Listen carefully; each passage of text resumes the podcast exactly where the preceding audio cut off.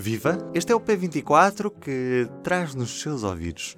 Hoje, em modo Nobel. Está aberta a temporada dos Prémios Nobel. Esta segunda-feira foi anunciado o vencedor do Nobel da Medicina.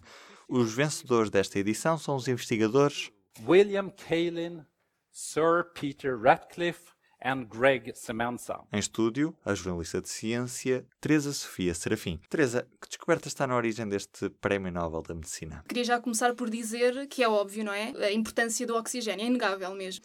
Então, uh, nós não conseguimos viver uh, sem ele, eh, tanto nós como todos os outros animais.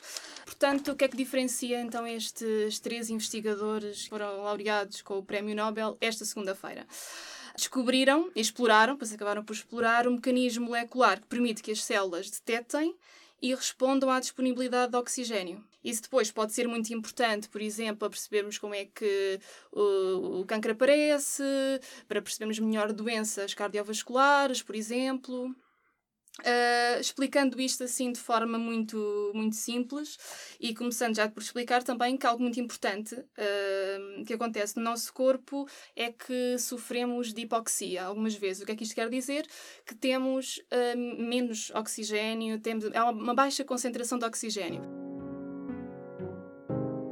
Para perceberem melhor, por exemplo, condutores que estão muitas horas sentados a conduzir, têm os músculos dos glúteos com menos oxigênio, por exemplo. Pessoas também que têm ataques cardíacos. Na, na área afetada, esses tecidos também têm uh, uma menor concentração de oxigênio, isto é hipoxia. Isto para desmistificar um bocadinho o conceito de, de hipoxia.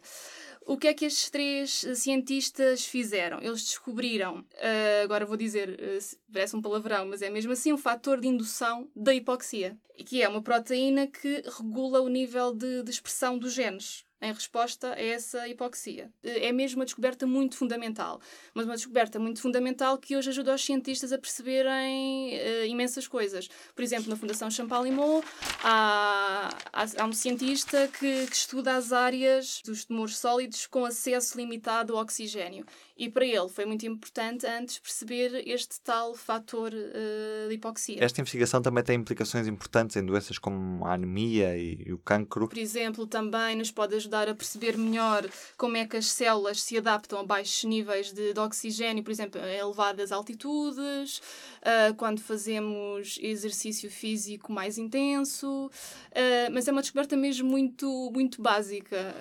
Portanto, isso é uma descoberta para dar origem a outras descobertas. Exatamente sim, acho que pode ser isso. Acho que se abriu. No fundo, um, isto é algo, o oxigênio e a nossa relação com o oxigênio, mesmo com a falta de oxigênio, é algo fundamental, é algo que nós precisamos. Só que muitos investigadores têm vindo a dizer desta segunda-feira que uh, muitas vezes não era um caminho muito explorado, embora ser muito importante. Portanto, estes três investigadores acabaram por abrir aqui um novo caminho para outros tantos investigadores e ainda é algo que pode ajudar muito no futuro. Esta é uma investigação relativamente recente?